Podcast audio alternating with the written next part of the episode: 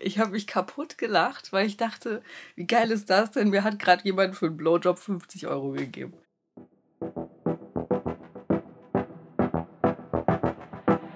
Y-Kollektiv. Der Podcast. Herzlich willkommen zu einer neuen Folge vom Y-Kollektiv Podcast von Funk hier in der ARD Audiothek. Mein Name ist Julia Rehkopf und heute geht es bei uns um Sex gegen Geld. Die einen nennen das Prostitution, die anderen Sexarbeit. Und wir fragen uns heute, wie freiwillig kann das Ganze sein? Wir sprechen dafür mit denen, die es anbieten und mit denen, die es in Anspruch nehmen. Und mitgebracht hat das ganze Thema unsere Reporterin Anne Thiele. Hi Anne. Hallo Julia. Wir haben schon ziemlich lange miteinander über das Thema Sexarbeit gesprochen, ob du dazu mal eine Folge hier für den Podcast machst. Aber wie kamst du denn ursprünglich darauf? Äh, ich habe eine Bekannte, die ist Sexarbeiterin. Ihr Name ist Helena. Und sie habe ich auf ein Treffen mit ihrem Kunden begleitet. Ich habe mich davor immer gefragt, warum man diesen Job überhaupt macht oder ob man das wirklich aus freien Stücken machen kann. Und irgendwie habe ich doch auch immer gedacht, dass der Job mit einem gewissen Druck verbunden sein muss. Ich bin eine erwachsene Frau und ich bin nicht irgendwie äh, hilfsbedürftig, aber wieso spricht man mir ab, dass ich für mich selber entscheiden kann, was ich mache und dass ich so einen Job mache? Das ist halt das, was, was einen so aufregt und was einen auch so frustriert. Das Stigma sei das größte Problem in ihrem Job, das sagt zumindest Helena. Auch deswegen, weil sich eben viele Menschen nicht vorstellen können, dass sich Frauen aus freien Stücken prostituieren. Die zweite Frau, mit der ich äh, gesprochen habe, ist Bibi und die hat mit 17 das erste Mal für Sex Geld bekommen. Hat sich halt ergossen, sagen wir mal so. Fand es total toll, hat mir einen Umschlag hingelegt, sagt auf eine gute Zeit und fertig. Wie viel war drin? Das war damals paar hundert. Ne? Also es war für mich sehr viel Geld. Ich habe Blut geleckt. Damals war Baby in der Ausbildung zur Pflegerin. Sie hat die Ausbildung auch fertig gemacht, aber entscheidet sich seitdem immer wieder lieber für die Sexarbeit als für die Pflegearbeit, erzählt sie. Jetzt wollen wir aber nicht so tun, als sei Sexarbeit oder Prostitution komplett unproblematisch. Ne? Also so nach dem Motto, ja, da kann man gutes Geld verdienen und alles bestens. So einfach ist es ja nicht. Nee, so einfach ist es nicht. Und ich habe auch darüber mit Menschen gesprochen, die genau dazu was sagen können. Bärbel und Benedikt von der Kölner Beratungsstelle für Sexarbeiterinnen. Es sind Frauen, die ähm, darüber nachdenken, dass sie halt aussteigen wollen. Wir haben Personen, die sagen, ich äh, mache es am Monatsende, um mein Gehalt aufzubessern. Ich muss es vielleicht machen, weil, ich, weil mir keine andere Möglichkeit irgendwie gegeben ist, einen anderen Job irgendwie auszuüben. Für mich ist ein wirtschaftlicher Zwang, der ähm, Frauen oder Menschen generell dazu bringt, ähm, in der Prostitution zu arbeiten ist, ist auch ein Zwang. Je mehr ich über Sexarbeit gelesen habe, desto mehr Facetten sind mir auch klar geworden. Also man kann nicht über Sexarbeit sprechen, ohne zum Beispiel über Feminismus zu sprechen. Anne, du hast jetzt immer von Sexarbeit gesprochen und nicht von Prostitution, obwohl der Begriff jetzt auch immer schon mal gefallen ist. Was ist denn die Abgrenzung zwischen diesen beiden Begriffen? Ja, die Begrifflichkeiten, das ist auf jeden Fall ein Thema, bei dem die feministischen Debatten hochkochen.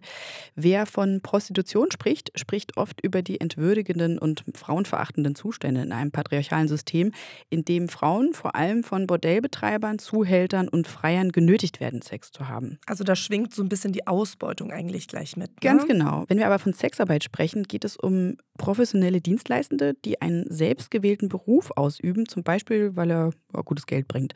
Und das Wort Sexarbeit ist neutraler, hier schwingt also nicht die moralische Keule mit. Also da geht es so ein bisschen mehr um die Freiwilligkeit. Ja, also am Ende haben beide Begriffe ihre Berechtigung. Aber eins mal noch vorweg, Zwangsprostitution ist in Deutschland verboten. Ne? Also hier gibt es richtig hohe Strafen. Und bei Zwangsprostitution geht es um kriminelle Machenschaften, um Menschenhandel, um Menschenrechtsverletzungen, die vor allem auf dem Rücken von Frauen und Kindern ausgetragen werden. Das muss ganz klar sein, dass wir das abgrenzen von den Beweggründen der Personen, mit denen wir hier sprechen. Genau, also um Zwangsprostitution geht es heute bei uns explizit nicht. nicht. Mm -mm. Genau, okay. Aber eine der Personen, mit der du gesprochen hast, ist deine Bekannte Helena. Helena, ja, richtig. Die habe ich als erstes getroffen. Ich habe sie vor mehr als sieben Jahren in Köln kennengelernt. Ich bin dann nach Berlin gezogen, wir haben uns aus den Augen verloren. Und letztes Jahr hatte ich dann plötzlich eine Nachricht von Helena im Postfach. Sie schrieb mir, dass sie als Independent Escort arbeitet und ob ich Lust habe, mit ihr über das Thema Sexarbeit und ihre Perspektive zu sprechen. Hallo. Hallo, schön, dass du da bist. Komm rein. Ach, wie schön. Auf dem Küchentisch liegt schon der Vibrator in der Ladung. Ja, da vergesse ich den dann nicht. Dann sehe ich den immer. Wie alt ist denn Helena? Und Helena heißt sie so überhaupt wirklich? Nee, das ist ihr Escortname. Helena ist 40 Jahre alt und viel mehr darf ich jetzt auch gar nicht verraten. Ich bin jedenfalls bei ihr zu Hause und nach der Begrüßung sind wir direkt in ihr Schlafzimmer gegangen, wo allerlei Sachen auf dem Bett liegen. Ich sehe hier so einen, äh, einen BH mit so einem, also ein bisschen Verbreiterung mit Spitze und so ein bisschen Neon bei und unten, oh, unten, das sieht. Ja, das muss Wow. ich. Ich muss auch mal gucken, wie man das überhaupt anzieht. Okay, und was sehe ich noch? Das Kondomtäschchen. Ja. Also da sind diese XXL-Kondome drin, die normalen und äh, latexfreie. Eine Sache können wir auf jeden Fall noch über Helena sagen. Das weiß ich aus unseren Vorgesprächen. Und das finde ich auch wichtig für das Thema heute. Sie hat noch einen anderen, ich sag mal, gewöhnlicheren Job, mit dem sie ihr Geld verdient. Helena arbeitet in der Modebranche und eins fand ich übrigens noch spannend, als wir uns die ersten Male über ihre Escort-Tätigkeit unterhalten haben. Helena ist als Escort auf Twitter aktiv. Sie hat da mehr als 7000 Follower und ganz offensichtlich ist Twitter eine Plattform, auf der man in diesem Business gut anbandeln kann. Ich habe mir mal ihre Seite angeschaut. Da sieht man sie auch mal nackt, beziehungsweise maximal im Spitzentanga. Also Bilder mit Nippeln werden hier nicht gemeldet, anders als bei vielen anderen großen amerikanischen Plattformen. Ja, und Helena teilt auf ihrem Account auch Sachen aus ihrem normalen Leben und das schätzen ihre Abonnenten. So hat sie ihm zumindest erzählt. Ich bin jetzt mit ihr im Schlafzimmer und sie packt Sachen für die Nacht und für, ihren Kunden zusammen. Was hast du denn für Kunden? Wer bucht dich denn? Ich bin, glaube ich, nicht so eine typische Escort-Frau. Ich besitze keine High Heels, ich habe keine langen Fingernägel, ähm, ich schmink mich nicht doll, ich benutze nur Wimperntusche und das sind halt so Kunden, die irgendwie einfach eine total natürliche, normale Frau für eine Dienstleistung buchen wollen und ähm, das, das ist, ja, ist völlig unterschiedlich. Manche sind Geschäftsführer von der Firma, dann manche arbeiten äh, als, als ITler. Ähm, es ist ja durch die Bank äh, eigentlich irgendwie alles dabei, auch vom Alter her. Ja? Also mein jüngster Kunde ist, glaube ich, 26 Mhm. und der älteste 64. Wie oft machst du das denn? Das hatte ich so krass noch nie. Ich hatte letzte Woche vier Dates und die haben alle für den gleichen Tag angefragt. und die habe ich dann nicht an, am gleichen Tag getroffen, ich habe das dann verteilt. Man kann halt sagen, so ein, ein bis zweimal die Woche ist normal. Wie viel Geld verdienst du denn am Ende dann damit? Ja, ich verdiene im Grunde ähm, deutlich mehr als bei meinem Bürojob, Ja. wenn es gut läuft. Jetzt heute das Date, das ist ein äh, Overnight, also mit Übernachtung Mhm. und ähm, das sind dann 15 Stunden und damit verdiene ich 1500 Euro. Es gibt im Escort diesen Begriff Girlfriend Experience. Mhm. Und ich glaube, das ist das halt, was, ähm, ja. was man da sucht. Ne? Mit jemandem noch aufwachen, ne? Eben Mhm. nicht nur der reine Sex, sondern irgendwie auch ein bisschen Ja. Intimität und Zärtlichkeit. Zeit verbringen. jetzt mal. Und auch einfach quatschen. Die 1500 Euro behält Helena natürlich nicht ganz. Sie zahlt wie alle anderen Selbstständigen Steuern auf das Geld, das sie durch die Sexarbeit verdient. Während wir da so gequatscht haben, hat sich Helena schon mal alles für den Abend zurechtgelegt. Und genauso freizügig, wie sie über ihren Job spricht, macht sie sich jetzt auch kurz mal vor mir nackig. Okay, jetzt wird hier der, der heiße Schlüpper angezogen und ähm, dann vermutlich das kleine Schwarze. Ähm, nee, das kleine Schwarze gibt es heute nicht, weil wir gehen ins Kino. Und ähm, ja, da ist das kleine Schwarze irgendwie ein bisschen übertrieben. Ähm, und außerdem ist es kalt. Wird denn an den meisten deiner Dates auch irgendwas gemacht? Also im Sinne von Erlebnisse schaffen? Ähm, Wenn es ein Vier-Stunden-Date ist, erwarte ich schon, dass wir essen gehen. Also man kann nicht vier Stunden am Stück Sex haben. Das kann, also weiß ich nicht. Wobei ich hatte mal einen Kunden, wo ich echt irgendwann dachte, so, ey, das kann nicht wahr sein. Ähm, reicht jetzt. Kannst du das dann auch sagen? Ja, auf jeden Fall. Also es ist schwierig, weil der hat viel Geld dafür bezahlt, um etwas zu erleben. Aber ich finde es total wichtig, dass man das tut. Also ich finde es super wichtig, dass man seine eigenen Grenzen kennt und ähm, die auch äußert, weil ich glaube, es meint nicht jeder Kunde irgendwie direkt böse oder so. Er kann es halt vielleicht einfach nicht einschätzen. Da will ich jetzt direkt mal sagen, nicht jede Sexarbeiterin oder Prostituierte kann sich ja leisten, Nein zu sagen. Also das ist ja schon ein Privileg, was Helena da hat. Ja, darüber spreche ich auch noch mit anderen Personen später. Aber ja, ich habe auch die Escort-Sexarbeit mit der Straßensexarbeit verglichen. Und ich glaube, das macht man automatisch und wertet das eine auf und das andere ab, weil das eine halt moralisch besser ins Weltbild passt. Ne? Nur, wer bin ich, darüber zu urteilen? Und ich habe auch Helena gefragt, welchen Unterschied sie zwischen der Arbeit, die sie macht, und der auf dem Straßenstrich sieht.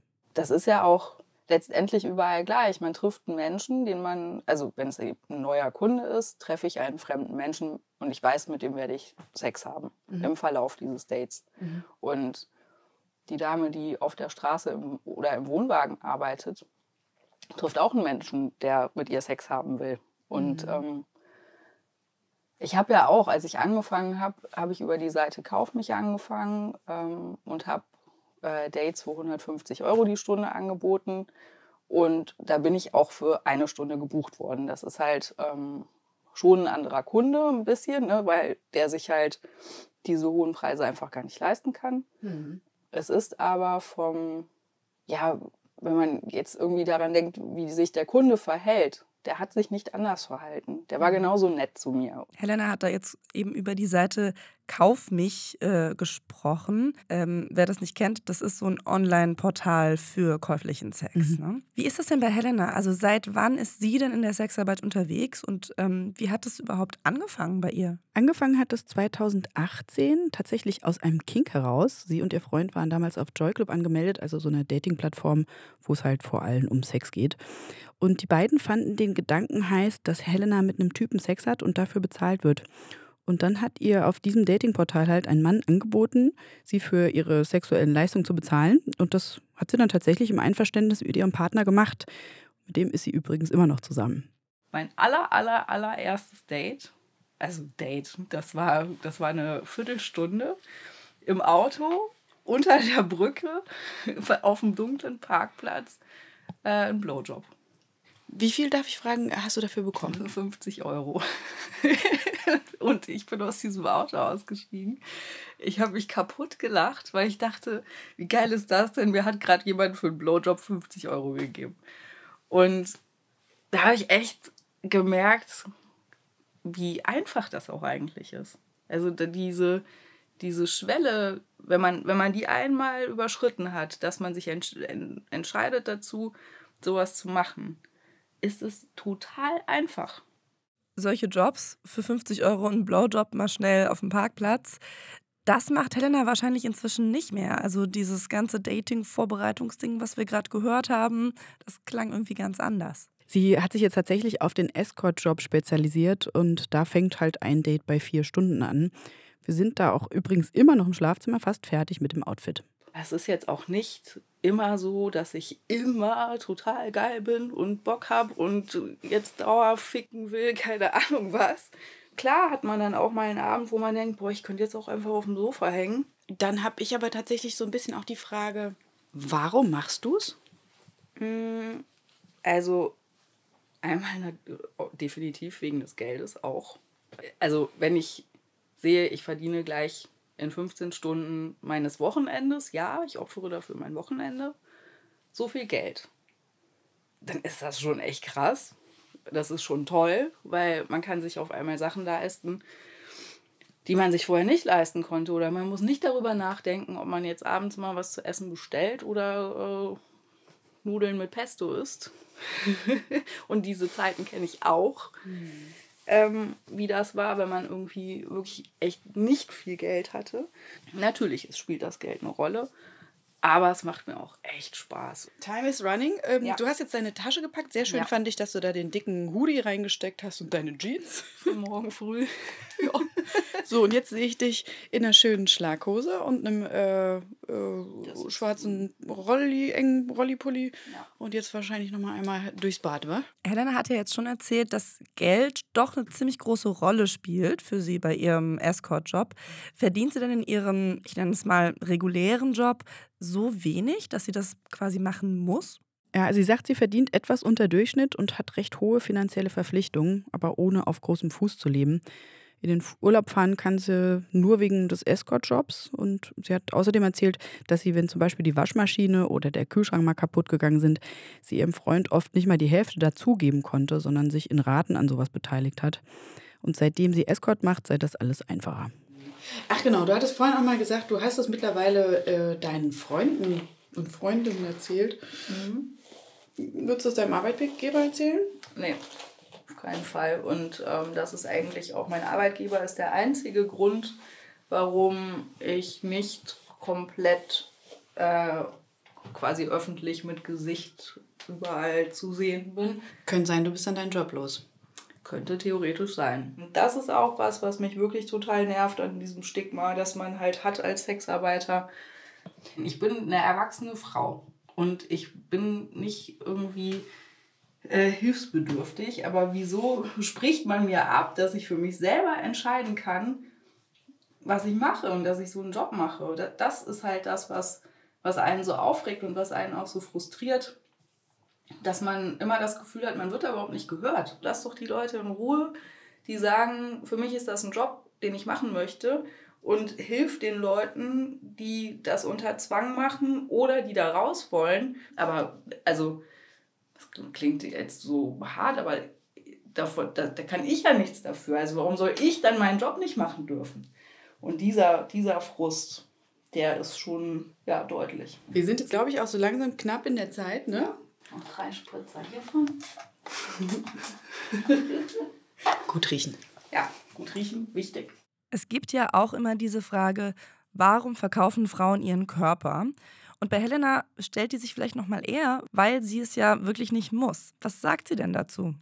Ich verkaufe nicht meinen Körper, ich verkaufe eine Dienstleistung. Das finde ich ist ein riesengroßer Unterschied. Nur weil ich mich mit jemandem treffe, gehört ihm nicht mein Körper. Und ich finde es absolut total feministisch, wenn ich über mich selber bestimmen kann, wenn ich entscheiden kann, was ich mache, welchen Job ich mache, was ich grundsätzlich mache, ähm, genau das ist für mich Feminismus. Jede Frau, die irgendwie dazu gezwungen wird oder die das nicht gerne macht, die, der muss man Hilfe anbieten. Aber wer, wer fährt denn mal dahin? Wer fährt denn mal zum Straßenstrich und guckt sich das an? Oder äh, wer engagiert sich denn wirklich? Oder wer spendet denn? Das macht ja keiner. Wir sind jetzt mittlerweile in der U-Bahn Richtung Innenstadt. Dort ist Helena in einem Hotel mit ihrem Kunden. Wir nennen ihn jetzt mal Michael verabredet. Ah, wo trefft ihr euch denn jetzt? ähm, in der Lobby vom Hotel. Die Lobby vom Hotel ist großzügig. Es ist also ein hippes Hotel, das Michael da ausgesucht hat. Also das heißt, es geht jetzt nicht um so ein schäbiges Bahnhofshotel, sondern das ist ein nee, nee, geht schon, Hotel. Richtig, geht um ein geiles Erlebnis. Und äh, Michael und Helena haben sich dort begrüßt wie alte Freunde mit einer richtig festen Umarmung. Ähm, Michael ist seit anderthalb Jahren Kunde von Helena. Er ist Ende 20, groß, hat ein freundliches Lächeln, ist ein bisschen schüchtern erstmal. Und eigentlich wollte ich mit den beiden erstmal in der Lobby quatschen. Da war es aber zu laut und irgendwie kein intimes Plätzchen. Also sind wir in mein Hotelzimmer gegangen. Ich habe nämlich im gleichen Hotel ein Zimmer gebucht. Wie bist du denn auf Helena aufmerksam geworden? Also das passierte tatsächlich zufällig. Ähm, es ist nicht so, dass ich irgendwie speziell nach ähm, einer Escort-Dame gesucht habe. Es lief über Twitter. Wir haben Michaels Stimme übrigens leicht verändert. Das hat er sich gewünscht.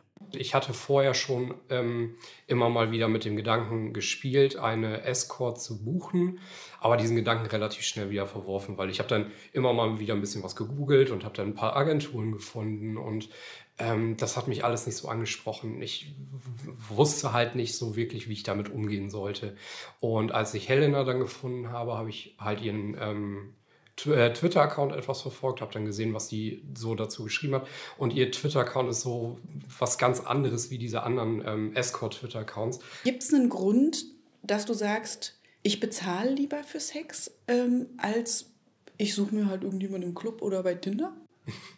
Also der äh, Grund dafür, dass ich mir nicht einfach irgendwo wild jemanden suche, ist vermutlich, dass ich eigentlich ein sehr äh, zurückhaltender, sehr schüchterner Mensch bin. Also ich falle nicht besonders auf, wenn ich irgendwo feiern gehe oder wenn ich irgendwo in der Bar oder in einem Club bin.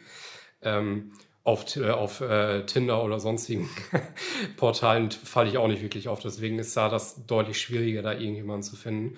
Und es stimmt schon, es, ist, es hat so eine gewisse Hemmschwelle, weil man irgendwie, ähm, man will das Gefühl vermeiden, dass man in einen Laden geht und äh, ein Leib Brot kauft oder so. Also man will weniger, also man will nicht irgendwie einen Menschen kaufen oder so. Man will eher ja, ähm, sowas wie Urlaub machen. Welche Rolle hat denn Sex bisher in deinem Leben gespielt? Eine sehr geringe Rolle. Ich bin vorher Jungfrau gewesen. Ähm, also ich hatte vorher keine Beziehung. Und das war tatsächlich das erste Mal, dass ich Sex hatte, ja. Wie war das dann für dich? Ähm, also es war, das war schon was ganz Besonderes für mich. Das hat äh, mir sehr viel Spaß gemacht. Das war sehr schön. Für mich auch. Weil es ist für mich, ich habe das vorher auch noch nie gemacht. Also es war für mich auch ein erstes Mal. Und ich glaube, ich war, ähm, ich glaube, ich war genauso aufgeregt wie du. Weil, Weil du wusstest, dass, dass du es jetzt nicht verkacken kannst. Genau, ne? ich darf das jetzt echt nicht verkacken. Also echt Respekt auch, dass er dir das erzählt hat. Ja, sehr mutig. Wie ist denn dann der Abend bei Helena und Michael noch weitergegangen? Die zwei sind erstmal essen gegangen, dann ins Kino, haben sich einen Horrorfilm angeguckt. Aber bei all dem warst du schon nicht mehr dabei. Nee, nee, ich habe dann ausgecheckt. Helena hat mir vorher verraten, dass sie diesmal Fesseln mitgebracht hat. Das also hat sie auch gesagt, macht sie nicht bei jedem Kunden, nur bei denen, denen sie vertraut. Und sie hat halt vermutet, dass Michael das vielleicht gefallen könnte. Und ich übernachte jetzt extra in demselben Hotel, sodass ich die beiden am nächsten Tag morgens direkt nochmal abpassen kann. Klopf, klopf. Guten Morgen. Na? Wie geht's? Gut. Könnt ihr oder wollt ihr mir was über eure Nacht erzählen? Was möchtest du denn wissen? Weiß nicht, ähm, ob zum Beispiel deine Spielzeuge, die du vorbereitet hast, zum Einsatz kamen? ja, kamen sie. Und kamen auch gut an? Ja, kam auch gut an. Ich habe dann aber trotzdem noch zwei Antworten bekommen. Mich hat nämlich noch interessiert, ob sich für Michael was geändert hat in seinem Sexleben, seitdem er mit Helena sein erstes Mal hatte. Hast du, seitdem du quasi dein erstes Mal jetzt mit Helena hattest, ähm, Sex auch in anderen Situationen erlebt oder mit anderen Frauen? Äh, ja, einmal tatsächlich. Aber war das auch ähm, eine Dienstleistung oder war das auf einer privaten Ebene? Hm, das war auch eine Dienstleistung. Einfach aus Interesse halber, weil ich äh, noch jemand anderes kennengelernt habe in dieser Szene, die ich sehr interessant fand. Und ähm, wo ich dann auch gedacht habe, ich schaue es mir einfach mal an, ich probiere es mal aus. Das heißt, es war also auch wieder eine Frau aus dem Escort-Bereich? Oder ähm, ist es für Michael auch eine Option, wirklich mal ganz klassisch, sage ich mal, in ein Bordell zu gehen. Nee, Straßenstrich, Bordell, Wohnwagen, das kann sich Michael alles nicht vorstellen. Er will ja auch Urlaub machen, ne? das, was er erzählt hat. Also dieses ganze Drumherum ist für ihn wichtig. Übrigens hat mir Helena noch erzählt, dass sie auch ab und an mal einen Orgasmus mit ihren Kunden erlebt. Also, dass sie durchaus angemacht ist von dem, was sie mit einigen Männern erlebt. Ich würde also hier ohne Zweifel sagen, diese Frau macht diesen Job, weil es ihr Spaß macht. Und weil es gute Kohle gibt. Also ihr Leben hängt zwar nicht von dem Job ab, sie hat ja noch einen anderen, aber ganz offensichtlich macht sie die Sexarbeit ja auch, weil sie sich, ja, ich nenne es jetzt mal, an ein finanziell unbesorgteres Leben gewöhnt hat. Ja, ich denke, so kann man das sagen. Du hast dich ja noch mit einer weiteren Frau getroffen, die Sexarbeit anders als Helena als ihren Hauptjob hat. Mhm. Ich habe mich mit Bibi in Köln verabredet. Sie ist Mitte Ende 30 und erzählte mir am Telefon, dass sie ungefähr alle Bereiche in der Sexarbeit schon durch hat.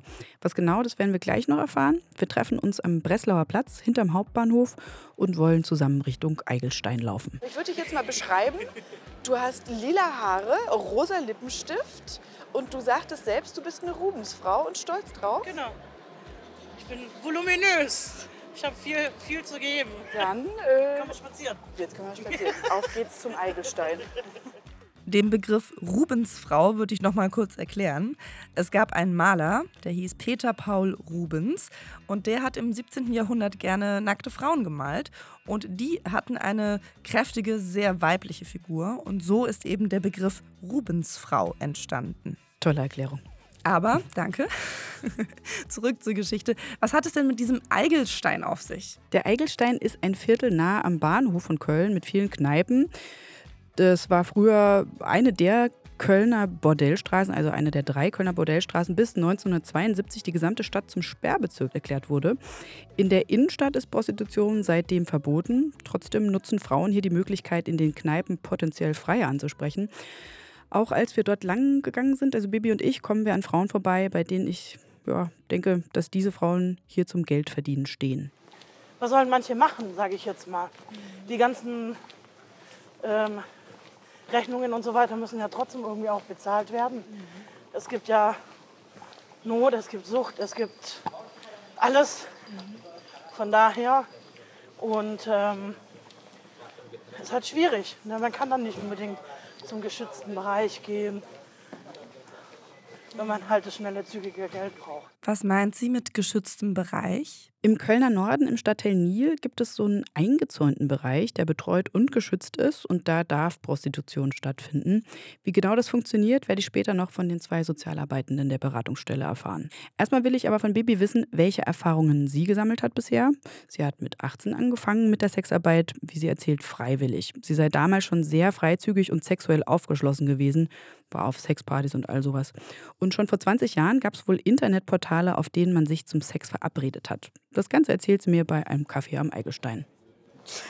Was hast du mittlerweile quasi schon auf der Uhr? Welche Erfahrungen hast du schon gemacht? Welche Dienste hast du schon alles angeboten? Also wirklich, BD, äh, ob das jetzt wirklich sehr viel im BDSM-Bereich ist, ob das jetzt im dominanten Bereich ist, sogar als Sklavin habe ich mal mich angeboten, um die Erfahrung zu haben, psychisch, ob Laufhaus, ob Bordell, ob FKK-Club. Also ich habe eigentlich sämtliche Sachen durch, Terminwohnungen, Straße, geschützt, ungeschützt. Also ich glaube, das Einzige, was ich mir eigentlich noch auf, sozusagen erfüllen möchte, wo ich dran bin, ist hinterm Fenster. Das waren jetzt ganz schön viele Fachbegriffe aus der Sexarbeit. Kannst du die einmal bitte erklären? Na klar. Ein Laufhaus ist eine Form des Modells. Dort arbeiten Prostituierte, die sich dort ein Zimmer gemietet haben. Wenn ihre Tür offen steht oder sie davor sitzen, sind sie bereit für Kunden. Die Freier können hier durch die Gänge laufen und sich quasi eine Person auswählen. Ein FKK-Club ist quasi ein Bordell mit Sauna und wenn Sexarbeitende in Terminwohnungen ihre Dienste anbieten, dann haben sie diese Wohnung meist nur für ein oder zwei Wochen gemietet und ziehen danach weiter. Bestimmte Sachen, ähm, da habe ich keinen Bock mehr drauf. Ne? Mhm. Also ich Zum kein- Beispiel?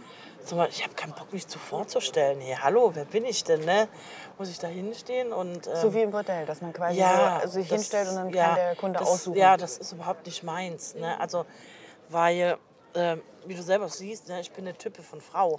So, und und ähm, ja, man muss sich ja auch in den Kerl hineinversetzen. Manchmal kommen die ja noch mit einem Kumpel rein oder so. Ne? Ey, der kann doch nicht erzählen, ey, geht's oder dicken heute ficken oder so. Ne? Das machen halt die wenigsten. So. So Laufhaus oder so, wo du deinen deinen Schaukasten hast, dein privates Reich hast oder so, das ist okay. Ne? Egal wo du bist oder so. Man ist einfach total kollegial, man ist diskret, man guckt nacheinander und so. Wie wirst du denn sonst eingeordnet, wenn du sagst, ich bin Sexarbeiterin? Also meistens, die meisten finden das cool. Ne? Die sagen, ach, echt cool. Mhm. Was ist denn das genau? Natürlich gibt es aber halt auch andere, wo ich auch schon erlebt habe, wo mir wirklich ans Bein pissen wollen. Jetzt in der Corona-Krise war es ja auch so. Ne? Wir hatten eineinhalb Jahre Berufsverbot und alles. Ja, da hat die Behörde gesagt gehabt, ja, entschuldigen Sie, aber Sie haben eine Pflegeausbildung, wir brauchen Sie dringend. Das war für mich auch krass, dann, wenn ich einfach mit der Pflege abgeschlossen habe. Ne? Ich bin einfach vol- voluminös, ich bin sehr auffällig, wo man dann einfach in der Pflege dann teilweise abgelehnt wird. Ja, mit der dicken, oh ja, dann ist sie vielleicht öfter krank, dann hat sie das Wehwehchen oder vielleicht das Wehwehchen. Die Leute kennen mich überhaupt nicht. Ja, die wissen überhaupt nicht, wer oder was ich bin. Zu bunte Haare, zu tätowiert, zu dick, unbeweglich, keine Ahnung was. Dann noch Sexarbeiterin, ey, was kommt noch? Bibi ist ja gelernte Krankenpflegerin, aber sie will ja offenbar in dem Job überhaupt nicht mehr arbeiten. Nee, mittlerweile hat sie sich wirklich ganz für die Sexarbeit entschieden, wenn halt nicht gerade Covid dazwischen funkt. Einen Nachteil erlebt auch Bibi in der Sexarbeit. Wir hatten das Thema jetzt schon ein paar Mal. Ihr Job ist stigmatisiert, ihr stehen also nicht alle Türen damit offen. Ob das Versicherungen sind, ob das Kreditgeber sind oder sonst dergleichen. Wir haben ständig nur einen Stempel. Ich bin selbstständig, ich bezahle ein und so weiter. Ich bekomme keinen Kredit. Wie soll ich mir denn ein Haus kaufen? Man hat eigentlich nie Vertrauen. Obwohl man, wie jeder andere Selbstständige auch, ob das der Masseur ist, ob das der äh, äh, äh, Gastronom ist, ob das der Arzt ist oder so, die bieten alle Dienstleistungen an. Und ich mache das ja auch auf eine andere Weise. Aber ich habe nicht die gleichen Chancen wie jemand anders. Darf ich dich fragen, wie viel du verdienst? Mir reicht es, keine Ahnung, ein, zwei Wochen in der Sexarbeit zu arbeiten, um dann sozusagen, ja, mir reichen meine zweieinhalb, drei, mir reicht auch weniger. Es kommt halt immer drauf an. Genau, ein bisschen Rücklagen zu bilden und so. Klar, es ist mal so, mal so. Es gibt auch Wochen, da, da hast du, keine Ahnung, vielleicht nur ein Tausend oder so. Und wie viele Kunden kann ich mir so vorstellen, hast du pro Tag? wenn ich jeden Tag so meine, meine 300 Euro oder so habe, man muss ja auch ne, die Kosten dann abrechnen ne, mit Werbung, Miete und so weiter. Also so richtig konkret wird wie mit ihrem Verdienst und ihrem Arbeitsaufwand da jetzt nicht. Ähm, aber sie hat irgendwas von zwei Wochen Sexarbeit gesagt, habe ich gerade mitbekommen. Also heißt das, dass sie zwei Wochen pro Monat in dem Job arbeitet? So habe ich es auch verstanden. Wenn sie am Stück arbeitet, dann reichen zwei Wochen. Also idealerweise hat sie am Tag drei Kunden, verdient damit 300 Euro. In zwei Wochen kommen also rund 3000 Euro zusammen, minus Steuern. Und wie genau sieht jetzt der Arbeitsalltag von Bibi aus? Der ist ja wahrscheinlich ganz anders als der von Helena zum Beispiel. Ja, erstmal schaltet Bibi Werbung auf bestimmten Portalen. Sie hat auch eine Website. Dann kündigt sie an, wann sie wo ist und wann man sie buchen kann. Stammkunden haben außerdem ihre Nummer und früher ist sie viel in Deutschland rumgereist, mietet dann in der jeweiligen Stadt immer ein Zimmer, in dem sie Männer empfängt. Und am Telefon werden dann halt schon mal die Vorlieben besprochen und was Bibi so anbietet. Und natürlich auch der Preis dafür. Und bei ihr fängt es ab einer halben Stunde an. Ich hatte auch meine, meine Klan- da, da hast du natürlich, weiß Gott, mehr als zehn. Ja, gab es. Kunden am Tag. Ja, wo du wirklich die Leute irgendwo in irgendeinen Raum reinstopfen musstest. Da gab es alles schon. Aber du kommst an die Grenze. Ne? Du merkst dann in der Zeit, sagt dann irgendwann mal auch einer, und dich vielleicht schon oft kennt oder so, boah, ey, Bibi, du wirst anders. Ähm, irgendwie, ähm, was ist mit dir? Das sind ja einfach schon dann wirklich viele Sexualpartner, die man im Leben ja niemals so haben würde. Ne? Und die sicherlich, wo auch mal Sachen dabei sind, die einem nicht so gefallen. Vielleicht sogar auch mal unangenehme Situationen. Also kann, kannst du dich davon abgrenzen oder holt dich das auch manchmal ein? Ich glaube, manchmal, natürlich, man erlebt manchmal Dinge, wo man doch ein bisschen verarbeiten muss. Ne? Menschen, die halt Nein zum Beispiel nicht akzeptieren. Und da gab es dann auch einer, wo mit einer, mit einer Magnum-Taschenlampe, also schon ein ordentliches Teil, der der eins einfach überbraten will, weil er das nicht verstehen kann, warum er bei mir keinen Termin kriegt. Ist es für jede Frau wirklich möglich, Nein zu sagen zu Kunden? Nein, nein. Also ich bin froh, dass ich so eine Type bin, wie ich bin, sage ich ganz ehrlich. Weil ähm, der Durchschnitt sieht ja anders aus. Warum ist der Konkurrenzkampf so groß? Angebot und Nachfrage. Warum passiert es dann, dass die Preise günstiger werden? Warum passiert es dann, dass Frauen nicht Nein sagen, also dass sie trotzdem noch Gäste an, bestimmte Gäste annehmen oder weiterarbeiten oder sonst dergleichen? Weil der Konkurrenzkampf zu groß ist. Der Durchschnitt ist da. Es gibt keine Ahnung, wie viel hundert äh, äh, schlanke Blondinen oder Brünette oder so. Ja, und ähm, da ist zum Beispiel, ob es Transgenders sind oder ob das zum Beispiel wie ich eine Humans ist, wir sind dann auch sozusagen Anführungszeichen Exoten. Das heißt also, Bibi hat ja ihre Marktlücke praktisch gefunden und deshalb kommt sie auch gut über die Runden. Wenn nicht gerade Berufsverbot wegen Corona herrscht, hat Bibi finanziell keine Sorgen mit ihrem Job als selbstständige Sexarbeiterin. Okay, heißt aber auch, selbstbestimmt und unabhängig kannst du es so lange machen, wie du damit genug Geld verdienst eben. Ne? Und sobald es dann nicht mehr der Fall ist und du auf das Geld angewiesen bist, wird es kritisch. Bibi könnte dann wieder in der Pflege arbeiten. Bei Frauen, die auf der Straße arbeiten, ist das sicherlich oft anders. Um mehr darüber zu erfahren, wie die Arbeit für Frauen auf dem Straßenstrich aussieht, habe ich mich mit Bärbel und Benedikt vom Sozialdienst katholischer Frauen in Köln getroffen. Ja, da dürfen auch Männer arbeiten. Was sind es denn für Frauen, die bei euch Beratung suchen? Das sind äh, Frauen, die aktuell in der Sexarbeit arbeiten. Es sind Frauen, die ähm, darüber nachdenken, dass sie halt aussteigen wollen. Aber wir haben natürlich auch einige Frauen ähm, mit Migrationshintergrund, ähm, wobei jetzt auch nicht nur Frauen, wir beraten ja auch Transidente und die halt zum größten Teil dann aus den EU-Ländern kommen und äh, dazu dann irgendwie eine Beratung brauchen zur Familie oder wie auch wie ist die aktuelle Situation, äh, Schulden, ähm, vielleicht einen Minijob suchen, um eine gewisse Absicherung zu haben und äh, dennoch weiter in der Sexarbeit zu arbeiten. Gehen dann Bärbel und Benedikt auf die Sexarbeitenden auf der Straße zu oder haben sie so einen Raum, also so eine klassische Beratungsstelle, wohin sie gehen können? Beides. Die sind an den einschlägigen Spots unterwegs und es gibt eine Beratungsstelle in der Innenstadt. Da haben wir uns auch getroffen und da standen auch schon einige Frauen, die offensichtlich an dem Tag zur Beratung gekommen sind. Es gibt zusätzlich einen Beratungsraum an der Gestemünder Straße, also diesem Pilotprojekt mit dem geschützten Bereich. Und wie sieht es da aus? Bist du da auch mal hingefahren und konntest mir dir ein Bild von dieser berühmten Gestemünder Straße machen? Ja, wäre ich gern. Es ging aber tatsächlich nicht. Der Träger und die Stadt lassen keine Presse mehr in den Bereich und ich finde es ehrlich gesagt auch verständlich. Das ist ein intimer Ort, an dem die Frauen auch geschützt vor öffentlichen Blicken ihrer Arbeit nachgehen. Bärbel und Benedikt haben außerdem erzählt, dass die Frauen, die dort arbeiten, wirklich kein Interesse haben, mit der Presse zu sprechen. Aber weißt du denn, wie es da aussieht? Also ich habe gar nicht so eine richtige Vorstellung jetzt davon, wie so ein geschützter Bereich aussehen könnte. Ja, Bärbel hat mir Fotos gezeigt und der Bereich ist so am Ende der Straße, die dann wiederum in der Sackgasse mündet. Da ist ein Zaun drum, eine Einfahrt, ein Kaffeehäuschen, wo es Beratung gibt und wo die Frauen ihre Wäsche waschen können und eben auch zusammenkommen können. Und dann gibt es da tatsächlich überdachte Parkplätze für die Freier. Also sowas wie, ja, die werden auch häufig Verrichtungsboxen genannt. Klingt, finde ich, irgendwie ein bisschen oll.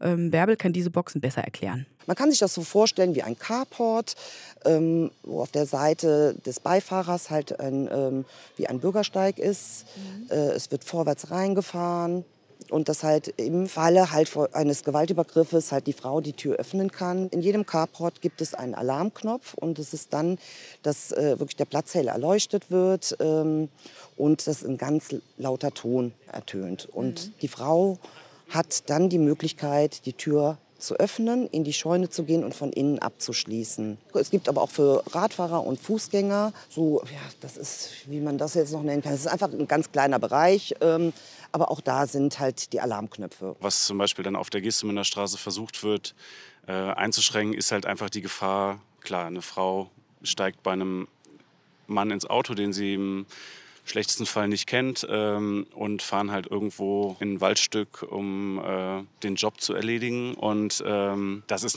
birgt natürlich einfach Risiken, die mit sich bringen. Da passieren Übergriffe und das wird halt versucht auf der Gestemünder Straße, dass die Frau mit dem Freier nicht vom Platz fährt, sondern dass das Ganze auf dem Platz stattfindet, wo auch noch andere Frauen da sind. Das ist ja auch generell auf dem, auch auf dem Straßenstrich so, auch dass natürlich die im besten Falle auch die Frauen so ein bisschen nacheinander gucken, aber es ist dann halt auf dem Platz auf jeden Fall so, ich sag mal, im das sicherste, was in dem Rahmen irgendwie möglich ist. Weil jetzt gerade immer von Frauen die Rede ist, es gibt ja auch Männer und diverse Personen in der Sexarbeit. Gibt es und trotzdem sind 93 Prozent der Sexarbeitenden weiblich. 4 Prozent sind männlich, 3 Prozent sind divers. So sind zumindest die Zahlen der Studie TAMPEP über Sexarbeit in Europa aus 2007. Okay, das heißt, wir können zusammenfassen, dass grundsätzlich Sexarbeit darauf basiert, dass Männer Sex kaufen und Frauen ihn anbieten. In ja, der Masse. So. Ja, und es geht vor allem um den weiblichen Körper und darüber wird auch hitzig debattiert. Die einen fordern, die Frauen zu schützen und sehen Sexarbeiterinnen als Opfer des Patriarchats. Und die anderen sprechen wiederum von Selbstbestimmung über den eigenen Körper und fordern, dass anerkannt wird, dass die Sexarbeitenden keine homogene Gruppe sind, sondern diese Menschen sehr unterschiedliche Lebensrealitäten haben. Das ist ja letztlich auch wieder genau diese Unterscheidung, die wir am Anfang schon mal hatten, mhm. zwischen Prostitution auf der einen Seite, die eben was Ausbeuterisches hat, und Sexarbeit auf der anderen Seite, die freiwillig ist. Ja, und das ist jetzt die Frage. Was würdest du sagen, wie freiwillig kann Sexarbeit sein? Wir haben Personen, die sagen, ich äh, mache es am Monatsende, um mein Gehalt aufzubessern. Ich muss es vielleicht machen, weil, ich, weil mir keine andere Möglichkeit irgendwie gegeben ist, einen anderen Job irgendwie auszuüben. Für mich ist ein wirtschaftlicher Zwang, der ähm, Frauen oder Menschen generell dazu bringt, ähm, in der Prostitution zu arbeiten, ist, ist auch ein Zwang. Das finde ich sehr interessant, was er sagt, weil das Thema wirtschaftlicher Zwang ja auch relativ schnell bei Frauen wie Helena und Bibi entstehen kann, wie wir gehört haben. Ne? Die, und die kommen ja eigentlich total aus der Freiwilligkeit. Naja, die beiden haben zumindest eine Ausbildung und die haben eine Möglichkeit, auch anders Geld zu verdienen, selbst wenn jetzt die Sexarbeit wegfällt. Stimmt, ja. Aber klar, sie haben sich mit der Sexarbeit ein finanziell leichteres Leben geschaffen, von dem sie jetzt nicht mehr so gerne weg wollen. Wie einfach ist es überhaupt, da auszusteigen? Ja, ich glaube, es wird oft von außen so betrachtet, dass man sagt, ja, mach doch einfach was anderes. Äh, gibt ja genug Jobs und ähm, da bist du dann vielleicht irgendwie glücklicher. Ich glaube, in der Realität ist es oft schwierig für Frauen, die ähm, vor allen Dingen vielleicht auch lange Jahre in der Sexarbeit tätig waren, sich erstmal, die vielleicht auch ihr soziales Umfeld im Milieu haben, etc., ähm, da rauszukommen.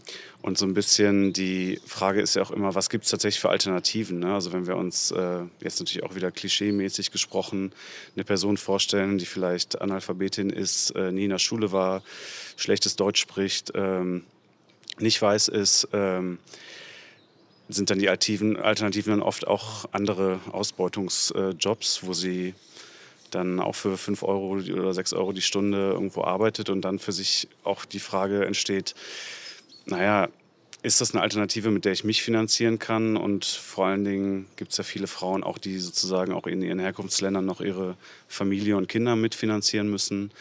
Und ähm, das schließt sich dann auch oft aus. Das ist jetzt quasi die Brücke zwischen den beiden Frauen, die ich zuerst getroffen habe, also Bibi und Helena, und denen, die auf der Straße arbeiten. Was alle erleben, ist die Stigmatisierung ihrer Arbeit. Und wenn die Sexarbeit aus der Schmuddelecke rausgeholt werden würde, müssten sowohl Helena als auch die Straßenprostituierte auf der Gestemünder ihre Arbeit nicht geheim halten. Ne? Denn wenn sie das tun, dann werden sie vermutlich künftig auch in ihrer Bubble bleiben und das heißt auch wiederum Isolation und wenig rauskommen aus dem eigenen Milieu. Wir haben uns ja heute gefragt, kann Sexarbeit freiwillig sein? Was würdest du denn jetzt am Ende sagen? Ja, Sexarbeit kann freiwillig sein. Das zeigen ja Helena und Bibi. Und sie ist in Deutschland auch seit 20 Jahren legal. Und trotzdem steht die Frage im Raum, ob es überhaupt erlaubt sein muss. Genau, also es gibt ja in Schweden das sogenannte nordische Modell. Das ist ein Sexkaufverbot, also kein Prostitutionsverbot, sondern Sexkaufen ist verboten. Das bedeutet, dass eben ja, der Freier äh, kriminalisiert ist und bestraft wird und nicht die Prostituierte. Ne? Ja, das wird auch immer mal wieder diskutiert, aber alle, mit denen ich gesprochen habe, sagen, keine gute Idee. Selbst die Diakonie hält das Ganze für kontraproduktiv. Warum? Ja, warum? Weil dadurch Gewalt und Ausbeutung noch verstärkt werden kann und Kunden, die auf das Verbot scheißen, es dann halt heimlich tun. Ne? Das verschiebt die Sexarbeit noch mehr ins Verborgene und macht es auch gefährlicher für die Frauen. Sowas wie die Gestemünder, dieser geschützte Bereich, den wird es dann auch nicht mehr geben. Und Bibi und Helena haben Angst, dass bei einem Sexkaufverbot dann am Ende nur noch die abgebrühten Kunden kommen, denen halt alles egal ist. Vielen Dank, Anne, für diese Recherche, für dieses ähm, echt facettenreiche und komplexe Thema. Danke dir, Julia. Und heute gibt es auch wieder einen Podcast-Tipp von mir. Und zwar dieses Mal Mädelsabende mit Caro von der Grüben. Die kennt ihr ja auch aus unserem Podcast hier.